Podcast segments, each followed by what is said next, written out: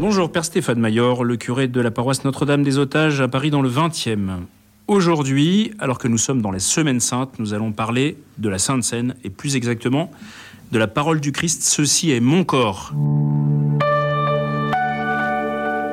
Voilà, la dernière scène du Christ n'est pas juste un repas, évidemment, ça a été célébré au cours d'un repas, mais c'est aussi le soir où il instaure ses disciples dans le sacerdoce, et c'est un sacrifice. Alors il ne pose pas ce, geste de la Sainte Seine à n'importe quel endroit de Jérusalem. Il le fait sur le mont Sillon. Le mont Sillon, en fin de compte, à l'époque de Jésus, c'était les quartiers sacerdotaux. Donc en fin de compte, il est, entouré de maisons avec des prêtres partout, des prêtres bien sûr juifs, de la descendance d'Aaron, des Lévites, qui habitent là, qui sont là avec leur famille, et euh, dans une de ces maisons, il va célébrer la première Eucharistie, et donc, il choisit cet endroit soigneusement pour montrer que ce repas n'est pas qu'un repas, mais qu'il est aussi un sacrifice, qu'il est aussi une offrande. Hein. La dimension sacrificielle de l'Eucharistie est bien sûr à ressaisir sans cesse, même si la forme extérieure est celle d'un repas. En fin de compte, il s'offre à Dieu le Père et en fait à nous. Hein. Il s'offre pour nous et à nous. Donc, dans son acte d'oblation sur la croix, bien sûr, qu'il va poser le lendemain, et ici anticipé comme un acte de sacrifice préparatoire pour Dieu, son Père, et pour nous. Et cet acte, donc, posé par anticipation, c'est le signe de l'immense maîtrise de Jésus sur sa vie. Hein. C'est-à-dire que quand il tient ce pain entre les mains, un pain azim, un matzot, hein, il se possède tellement, il a une telle maîtrise de sa vie, il est tellement unifié qu'en fin de compte, il peut s'offrir totalement. Il peut dire en vérité, ceci est mon corps. Il ne dit pas ce pain est mon corps. Il dit ceci est mon corps, ça n'est plus du pain, sinon il dirait ce pain est mon corps. C'est bien sa présence, sa substance, nous dira saint Thomas d'Aquin hein, quand il essaiera de mettre euh, des mots un peu sur ce mystère euh, immense de l'Eucharistie.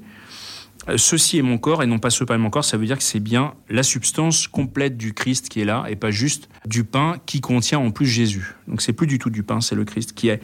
Il a totalement investi ce pain. Ce pain n'est plus du pain, c'est sa substance. Et ça, il le peut le faire pas, c'est pas un tour de baguette magique de la part de Dieu. C'est pas juste parce qu'il est tout puissant et qu'il est très fort.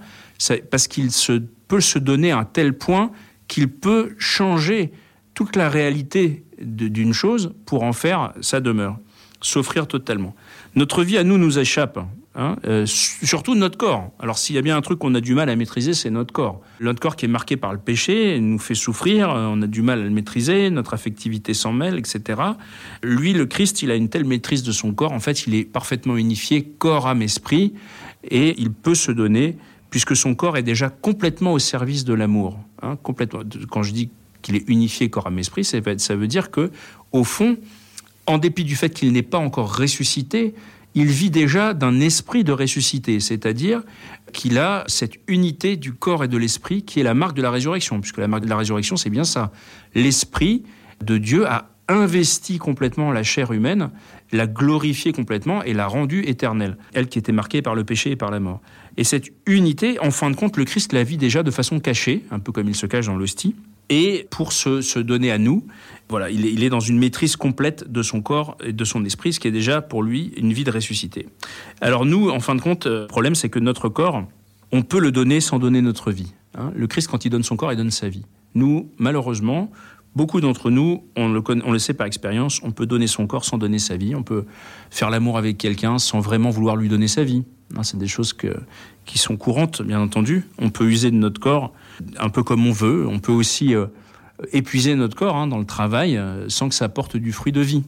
Toutes ces choses-là, le Christ, lui, ne, ne, fonctionne pas du tout comme ça.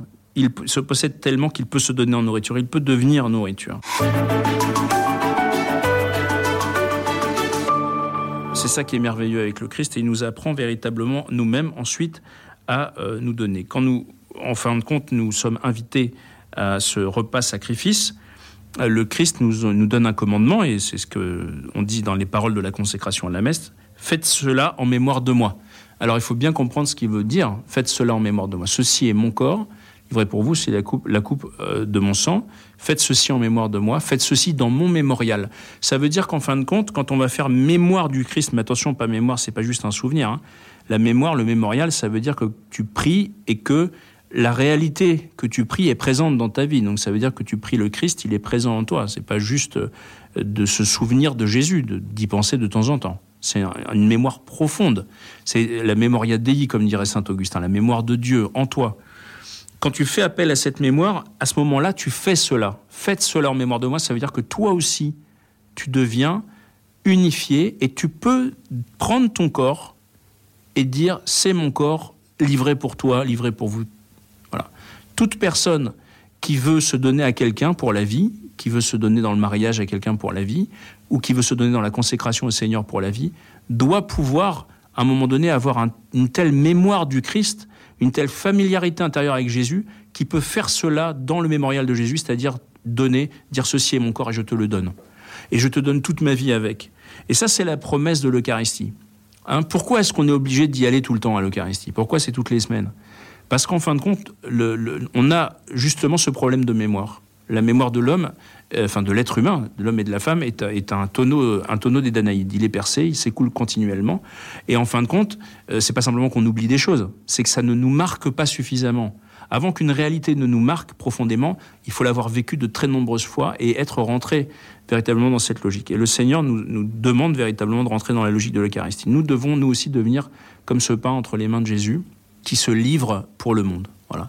Saint Thomas d'Aquin, encore lui, nous dit dans une hymne qu'il a écrite à Dorothée Dévotée, il nous dit voilà, sur la croix tu caches ta divinité, dans l'Eucharistie tu caches même ton humanité. C'est-à-dire que le Christ est complètement caché sous les apparences du pain, et pourtant c'est complètement lui. Et eh ben nous aussi, on est caché sous les apparences d'une vie assez banale. Dire, notre vie, il faut être honnête, elle n'a pas beaucoup plus de relief qu'une hostie toute plate et un peu sèche. Hein. Euh, c'est quand même la plupart d'entre nous. Hein, on est, voilà, je dis pas qu'il y en a pas qui nous écoutent, qui sont des gens extrêmement brillants, avec une vie merveilleusement intéressante. Bon, la plupart d'entre nous, de temps en temps, il y a des petits éclats de ciel bleu dans notre vie, et puis la plupart du temps, c'est un peu, un peu fadasse. Euh, eh bien, le Seigneur nous dit, sous cette vie qui est un peu fadasse et toute plate et un peu toute sèche, en fait, euh, là, tu peux te donner tout entier. Comme moi, je me suis donné dans un bout de pain. Le bout de pain que tu as reçu dimanche, il t'enjoint véritablement à, donner, à rentrer dans cette logique du don de ta personne. Alors évidemment, euh, c'est ce que je me tue à répéter aux, gens mariés hein, que, j'accompagne, etc. Je dis, ne cherchez pas euh, quel est l'acte d'amour le plus extraordinaire que vous pouvez donner à votre conjoint, c'est de l'amener à la messe. Parce que c'est là qu'en fin de compte, on apprend à aimer quelqu'un. On ne peut pas donner sa vie à quelqu'un si on n'a pas d'abord appris la logique du don selon Jésus, à l'école de Jésus. Et ça, c'est valable bien entendu pour les consacrés. Hein. Ça, ça fait partie de leur vie, c'est leur respiration quotidienne. Et c'est valable aussi pour toute personne. Toute personne est appelée à devenir ce don pour le monde, en dépit de sa vie toute plate. Peu importe, c'est pas la question.